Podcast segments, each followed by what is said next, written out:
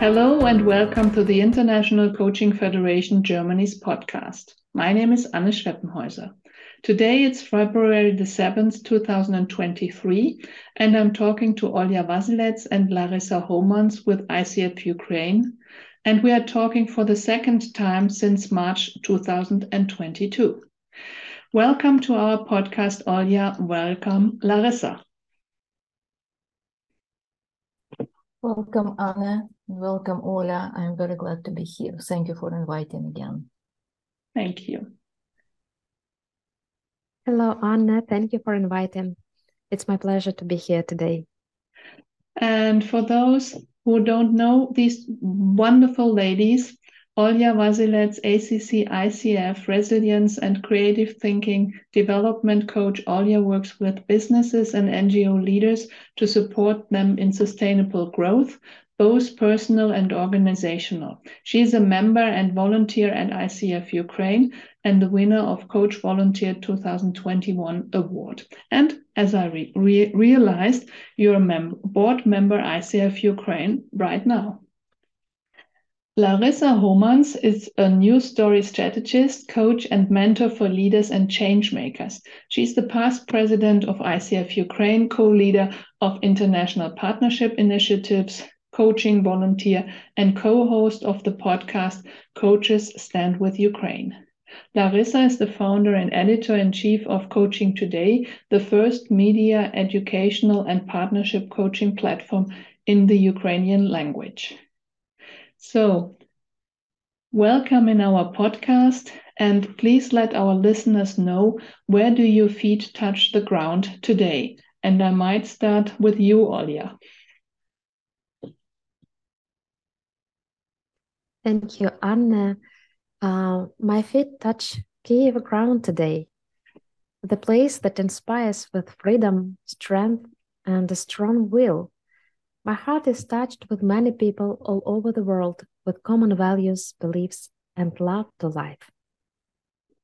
Thank you so much. And Larissa, where do your feet touch the ground today? Thank you, Anne, for asking these questions. Uh, I remember uh, the same question you asked when we were recording the podcast last March. For me, there is more than one ground, and these grounds are not only physical. But physically, I am near Washington, D.C., and it has been my life and professional reality since 2015 when I began living and working in two countries, Ukraine and the United States. My emotional ground is in Ukraine and such an emotional connection affects what I'm doing every day. It's source of pride and pain, encouragement and tears, strength and personal growth. And my energy ground is feeling strong love and hope, acting from dignity, believing in our victory and contributing to our victory what I can, where I am at any given moment. And also there's mental ground is an ability to be aware as much as I can about what is happening in my country, in my family, in my professional and personal life, and in the globe. Also, creativity is one more ground. For me, creativity is like a fuel tank for courage in all meaning. And no doubt, deep connections with people. Partnership is an extremely powerful ground to the, the year we are going through gave more than enough reasons to believe in power of partnership. Thank you so much. And um, perhaps a personal note from my side, we were close throughout the whole last year. And I'm deeply grateful for the partnership and the friendship that you offer me and as well ICF Germany. So, what do you think about and how do you feel about this very challenging date, February 24th, that is coming soon? And when the listeners listen this podcast, it has happened. And perhaps Larissa, you might start.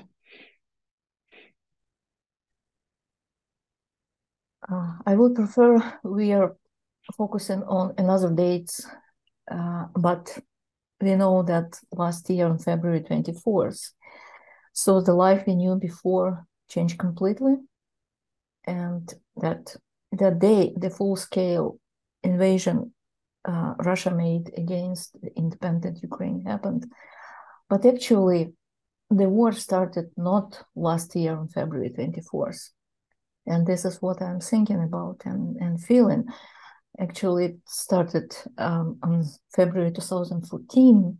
Or if you can look back and trace some events in in more longer history, maybe 31 years ago when Ukraine became independent, or to look at the 300 years about the history between uh, Ukraine and Russia. I'm not inviting all coaches or people who will be listening to us uh, start studying the Ukrainian history, but definitely the last year gave us enough reason to look at the wider context historical, global, geopolitical, and also professional context. So what I'm feeling, uh, I'm feeling very proud to be Ukrainian, and I think these feelings are sharing many colleagues. I started noticing how coaching colleagues started presenting themselves. If one year ago, or two years ago, or three years ago, they can say, "Okay, I'm ACC, PCC, MCC, where I'm doing certain things, but almost everybody know whom I know, whom I'm contacting, whom I'm talking, are saying today, I'm Ukrainian. Yeah, first of all, I'm the citizen of independent Ukraine. And this is what is, I think, the biggest,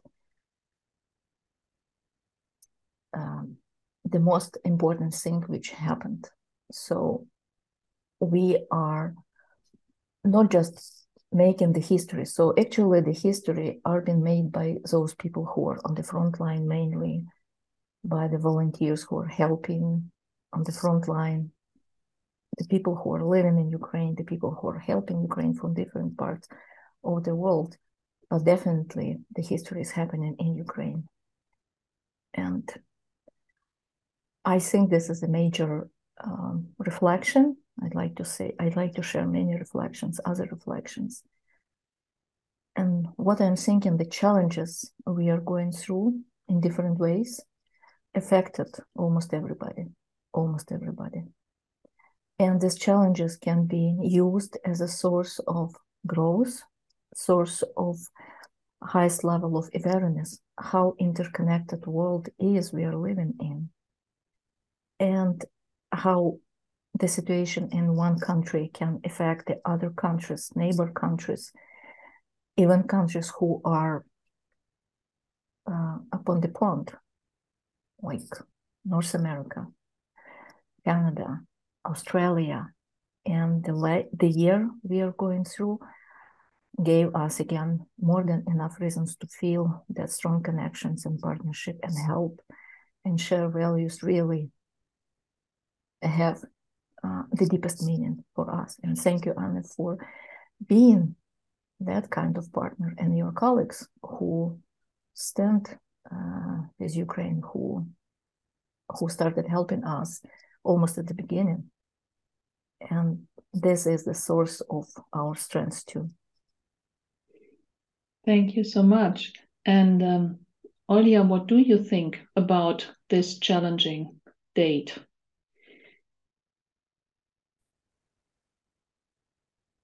Uh, thank you for this question, Anna. And uh, first of all, I realized that this date is imprinted in my memory for a long time. When I think about this date, I feel a lot of sadness and at the same time a lot of warmth and compassion towards myself that day. That date divided my life into two parts one before, and the other one is after. Almost a year passed. The fear I experienced that day and later has gone.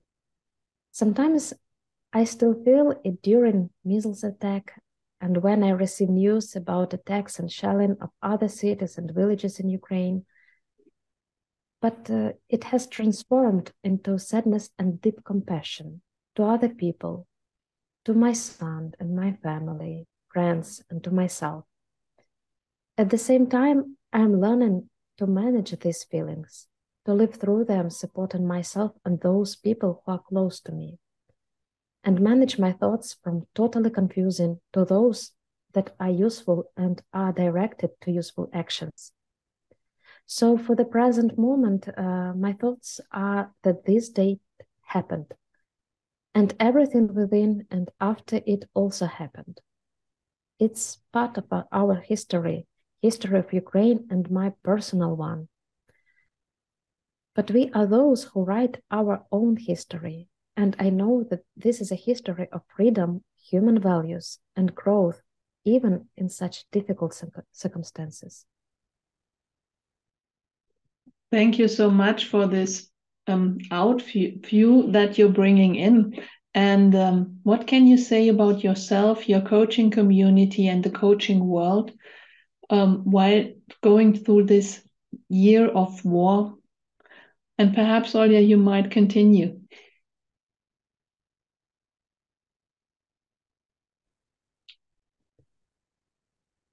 Yeah, War impacted literally each sphere of my life motherhood, friendship, close and social relationships, my career, my physical, mental, emotional, and spiritual life.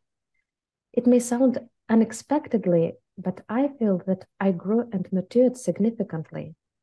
First of all, as a human in my values, as a leader in community, and as a person in my experience. This war brought a lot of pain, harm, and so many different challenges. As a response to it, I needed to go through my personal transformations, find a lot of tools, create personal life rules, and to work hard on my ability to stay resilient and to stay resourceful enough to support other people, those who need this support and help. The war made a big influence on professional coaching in Ukraine and our coaching community. First of all, it considers some kind of specialization. Conditions have developed uh, in such a way that I believe every coach in Ukraine has experience working with clients in crisis, whether it is a personal crisis or a crisis in a business or organization uh, in war circumstances. Mostly it considers uncertainty, adaptation to new conditions, and even to conditions that changes continually. At the same time, we can see continuing request for further professional growth of coaches in supervisions, mentoring, and coaching. On the other hand, Ukrainian coaches keep providing a lot of pro bono coaching for Ukrainians, supporting them in these difficult times. To my opinion, professional coaching in Ukraine also goes through its own transformation and I believe it will bring a lot of value in coaching world.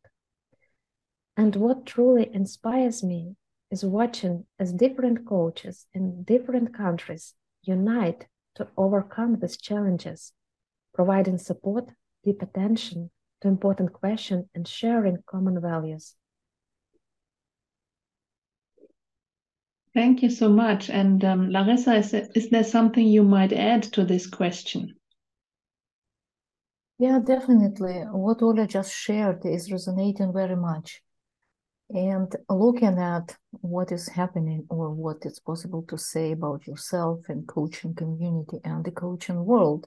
Again, the three areas, three three contexts, personal, country, professional, and global are very interconnected. And the me world is a part of we or our world.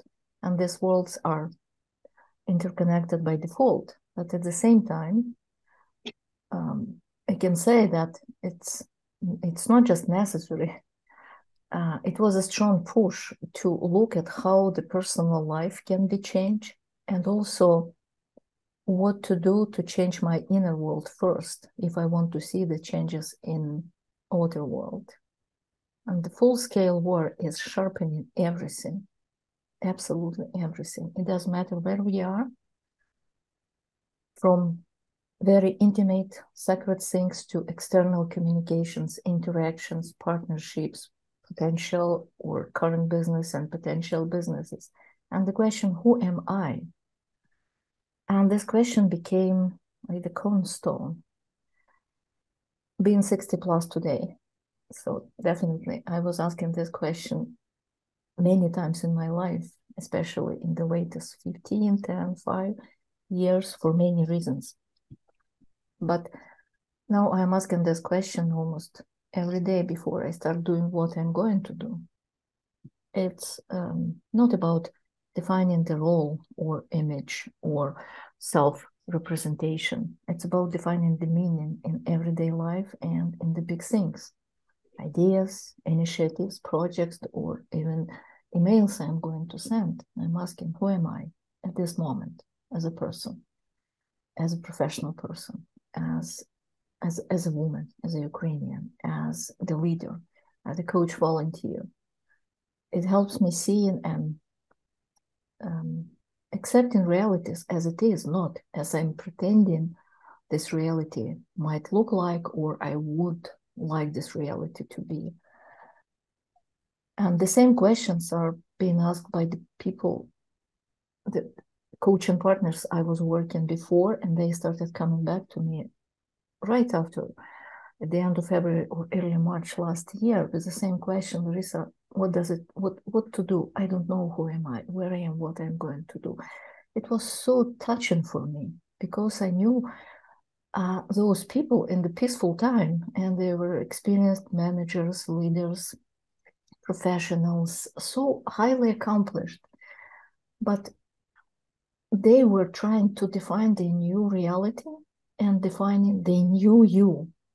And you are working with the stories, I'm working with the stories. It was a moment to start defining and start designing and start doing the new stories personal, professional, um, social. And the world is bringing gray hair every day. I'm talking about myself, but I'm learning how to see uh, a great horizon from the gray hair, metaphorically speaking. So the, how coaching community was changing again. I'm connected with coaches um, in Ukraine and with coaches in, in other countries, especially in the Metro DC area, in American uh, states. Coaching communities are changing too, uh, really. And I think maybe in this way, we started opening the doors for possible new stories for them too. And to see how coaches from other countries can contribute to what is happening today by supporting Ukrainian coaches, but also by doing something for them. As Ola is responsible for the partnership with ICF uh, Germany, I'm leading the partnership between ICF Ukraine and ICF Metro DC uh, chapter. And we are inviting the coaches to speak to Coaches Stand with Ukraine podcast. And I remember the one coach partner for Metro DC uh, said that during uh, having pro bono coaching partnership with Ukrainian coaches, she started asking the same questions: Who am I? Mm-hmm. Who I'm going to become? And how this experience can help me. She was talking about herself, yeah, to become better person, better coach, and better leader. And I think this is what is happening, and how this tragic events, tragic uh, time we are living, is bringing uh, the new opportunities. It's uh, amazingly difficult to connect the tragedy and the opportunities, but the war, it's not just my opinion. Psychologists uh, are saying about the same that it's possible to use this experience at the point to growth, not just the point to uh, lose hope. We are hopeful. And I think this hopefulness we are bringing to the world. Thank you so much. And thank you for this impression of hope and probably there were there were or there are other lessons you learned that you want to share with other coaches who are listening to our podcast today. So perhaps Larissa, you might continue. Yeah. I was reflecting uh, about the lessons learned uh, for the long for the long time, and I will uh, I will share briefly because it can be different types of conversation. So maybe the first one is the necessity to define your own front line. Uh, again, this is connected to the question who am I and where I am now and what I'm doing and where is my front line. I define myself in February 24th. Actually, it was February 23rd in um, uh, New York Times. Yeah, it's already happened in Ukraine. The Kiev was bombarded, and the whole Ukraine was bombarded. Um, and it was still the evening here in uh, near Washington D.C. And then I was asking myself, okay, where is my front line literally? What I can do? Just uh, reaching people, talking to them, and and asking what is possible to do. So the front line can be at your working room in front of your computer, uh, under your uh, fingertips when you are typing emails. This is the front line also, because communication is very important uh, areas where we can bring and create changes to understand. I was saying to stand with Ukraine, it's necessary to understand Ukraine first, and then to understand why you are standing with Ukraine. And another thing is maybe sound too obvious, but again, it's my personal experience. Life is bigger than the war. My parents were going through the war, but neither of my uh, siblings. We are not living in the wartime until now. Life is bigger than the war, and it gives the hope. And another thing is very important uh, human values are coming first. And human values are creating the foundation for other types of values, professional values. And we are talking about it during our podcast about professional coaching values and how the wartime um, brought the challenging moments for co- professional coaches to accept something. Is there any differences between neutrality and what does it mean to be neutral during the wartime? And also another another thing is coaching is wider than the coaching institution or organization we belong to. I would prefer to not dive uh, deeper in this point, but in my point of view, global coaching leaders would be able to really take a lead in such unpredictable and challenging times for coaching profession. But for some reasons, um, I think it's still lack of leadership and creativity is a form of courage. To be able to create in peaceful time is one story, but to create in the wartime is entirely different one. This is my lessons. Thank you so much. And thank you for this um, kind of knocking on doors. Person people people are not personally named, but having expectations towards other people or other institutions. Um, Olya, is there one lesson you learned that you'd like to share with us, or should we go to the next questions? What do you think? Um, I think I used to share my lessons during Coaching Week in the last year. Mm. And actually, this list is growing each day. Okay. um, yeah, if, if, it's, if it's good, if it's fine, um, you know, I would like to share three more lessons mm-hmm. I uh, learned for this wartime. Uh, so the first one is about human ability to adapt to the most challenging conditions and even danger. But the lesson from this knowledge is that even when we have adapted, this doesn't mean that aspirations, thoughts, and actions in the direction of better conditions to the full and meaningful life disappear. On the contrary, when we are aware of our purpose, even more strength, energy, and desire appear in our life to make the world a better place. And these strivings help us grow and to transform ourselves, our communities, and everything we touch. The second lesson, and uh, I uh, talked about it a little bit uh, in previous questions, is to practice self-compassion, to care, uh, to care about inner and our resources, to care about ourselves and people around. In the most difficult situations, it may occur that there is no one who could support or help immediately. Just you, and that's it. But if we are good friends to ourselves, we can provide this help and support to ourselves. And being stable and resilient, we can provide this support and help to other people who need it. And the third lesson sounds for me like don't stop practicing critical thinking. You know, in circumstances of intense psychological pressure and terror, it is important to remain aware of what is happening, to be able to control uh, one's thoughts, emotions, and actions. Critical thinking is a reliable tool that helps us to think useful thoughts, direct our attention and energy where it is important and helpful to direct.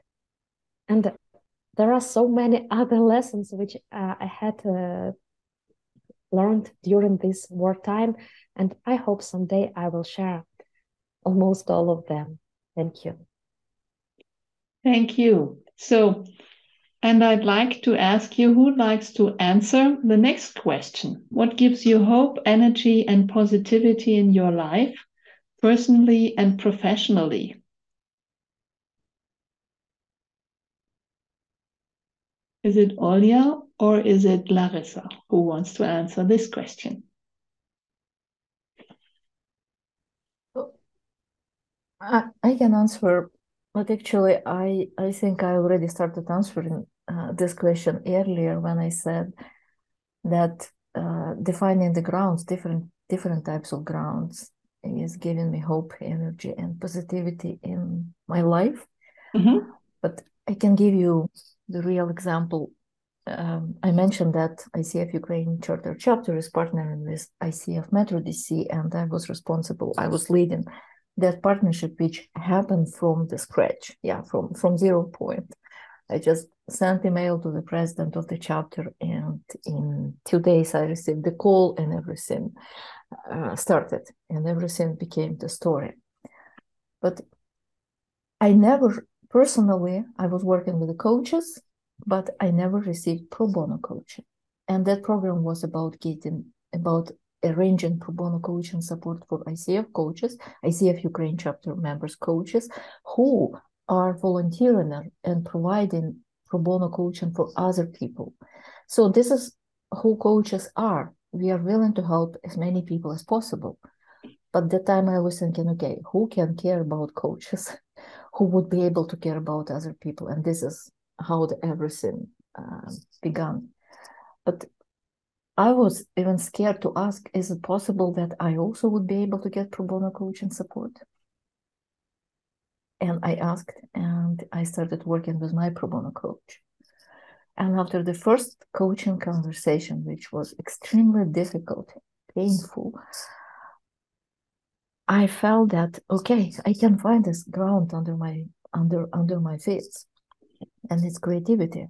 I opened the box of creative stuff, and I started drawing again, really, and it was a moment of enlightenment, and I started feeling okay, the energy is coming back, creative energy, which is necessary to have to feel hope and love and compassion and gratitude, and also. Uh, creative uh, source which is very strong but also tender at the same time. And this is how creativity uh, came back in very challenging time. I never expected that it would be possible and i think Ola can say the same because she she was doing the same. She was creating things and started then the coaching stand with ukraine podcast appeared. And then different types of events and speaking engagement and uh, more projects. And what i'm doing now creating this platform media platform uh, coaching today in ukrainian language is is is a result of that creative energy which came in very challenging time life is unpredictable but life is so rich with bringing solutions at the unexpected moment and in the unexpected forms. Thank you so much for this expression. Life is so rich and bringing creativity in unexpected moments. Thank you. And um, what do you and your professional community want to create with, I think, tons of creativity in 2023? And perhaps, Olya, you might answer this question. Yes, thank you, Anne. And uh, creativity, it resonates me a lot. And as Larissa said, it, it's true. Creativity appeared again and uh, helped a lot. Uh, and still is helping me in doing uh, in, in what I'm doing now. And uh, in the end of uh, 2022, I became an ICF Ukraine board member.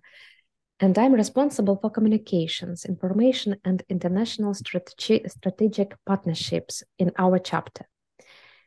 In 2023, we want to launch a lot of projects aimed at coaching support for Ukrainians and Ukrainian companies awareness about coaching and its effectiveness among Ukrainian leaders. On the other hand, we are going to continue our international projects in partnership with other ICF chapters worldwide and other organizations. It's a small uh, part of what we are going to create, and uh, uh, I think that uh, more detailed information will uh, appear on our resources ICF Ukraine. Uh, so you are welcome uh, to follow uh, these pages and um, to join to our community and what we are creating, what we are doing. So this is an invitation to join and um, to participate as well in the development of ICF Ukraine. And how do you see the future of coaching in Ukraine? And perhaps I'd like to to give this question to you both because of your different angles that you're having on this topic, probably. And perhaps, Larissa, you might start. Yes, I will be happy to share uh, how I can see future of coaching in Ukraine, but also I'd like to make some connections with Ola's answer to the previous question. So what the coaches from other countries uh, we are partnering with were surprised that during the wartime, Ukrainian coaches were focused on professional development.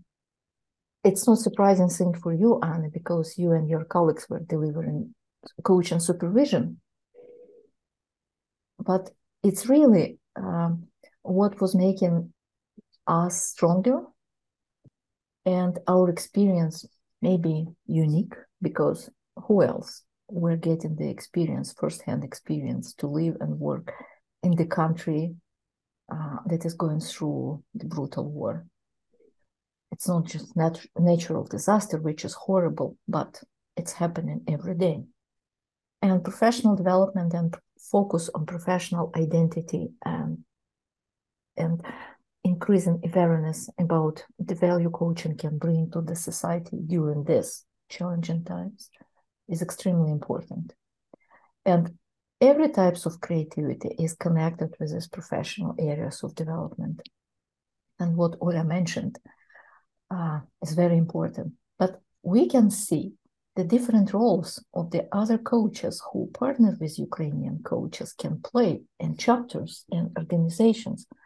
For example, having this one year uh, supervision coaching support in case of uh, ICF Germany, and six months pro bono coaching support in case of ICF Metro DC, gave your chapters the new level of uh, creativity or new level of development, developing new things like how about to become mentor chapters from for other chapters who would like to do what you were doing before. Yeah. And just the uh, ICF Ukraine chapter leader, uh, Alina Svetnenko, came back from the regional event uh, where all uh, ICF chapters leaders gathered in, in Belgium. And she brought um, the readiness from 10 plus chapters to help Ukraine. But you made the first project, and maybe you can contribute at the different level. This is how future of coaching in Ukraine can be unfold. I would be happy to say that we are going to keep doing what we already uh, started doing podcast coaches stand with Ukraine, and we are keeping the door open and we are inviting coaches to speak from other countries. But not everyone is accepting our invitation, to be honest, because we are asking very honest questions. And sometimes not everybody would like to put herself into the position to answer the challenging questions. But coaching is about provoking uh, discussions, provoking new level of awareness. Uh, unfortunately, uh, we won't be able uh, to have the results of survey uh, coaching studies, which will be released this year and conducted by ICF and PricewaterhouseCoopers. Ukraine didn't get to the club 100, so we didn't get more than 100 answers for hmm. that questionnaire. But we are going to do, we are going to have to get uh, uh, some opinions from Ukrainian coaches and business leaders and leaders in social areas and NGOs. Um, uh, speaking about coaching today, yesterday we released uh, the questionnaire, 22 questions, not very difficult but simple, asking the same questions how you can see coaching in Ukraine in 2022 2023. I hope in a couple of weeks we'll be able to say how coaches in Ukraine and not coaches in Ukraine are seeing the future of coaching. I hope it will be developed. How fast, we don't know. But definitely there is a place for coaching in, in Ukrainian society and we can and we can show more useful, important uh, things to the coaching world. Thank you so much, Olya, for this outlook we are having, and perhaps, um, um, sorry, thank you, Larissa. Um, and Olya, what is it something that you want to add? Uh, yeah, uh, I just would like to add a few more words about um, coaching industry in Ukraine. And as I said, and as I mentioned, it is transforming. And uh, on the other, uh, on the one hand, we observe a tendency for resilience, and anti-crisis, and leadership coaching. On the other hand, we can see significant social component in coaching, uh, coaching support for Ukrainians. Despite the difficult situation and challenges, Ukrainians and uh, Ukrainian businesses as well as non-profit organizations, are striving not only to survive, but also to grow and to develop. And this is the area of influence of coaching. I think we will face many more challenges. After the victory, reconstruction, and revival await us. However, this is the area where coaching shows its effectiveness because it is the tool that helps to go through this path faster and easier.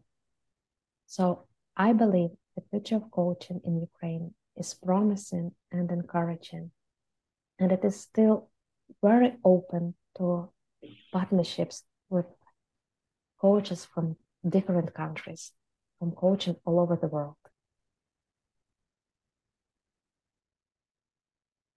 Thank you so much, Olya. Thank you so much, Larissa, for being our guests today. And thank you for the inspiring um, ideas and the, the value of creativity that you are creating um, in this difficult situation. and for the hope that you bring, um, perhaps as well to all our listeners. Thank you so much. And thank the, you, Anna. It was a pleasure to be with you and with your listeners. Thank you. Thank you. Thank you, Anna. And um, those of our listeners who'd like to get in touch with um, Coaches Stand with Ukraine, there will be a link that leads you to the YouTube sessions.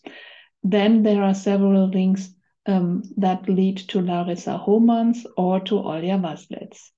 And thank you so much. And um, thank you for this partnership that we are going through throughout the last year, and I think we are going to continue as well. Stay safe, stay healthy, and um, we see each other next time. Thank you.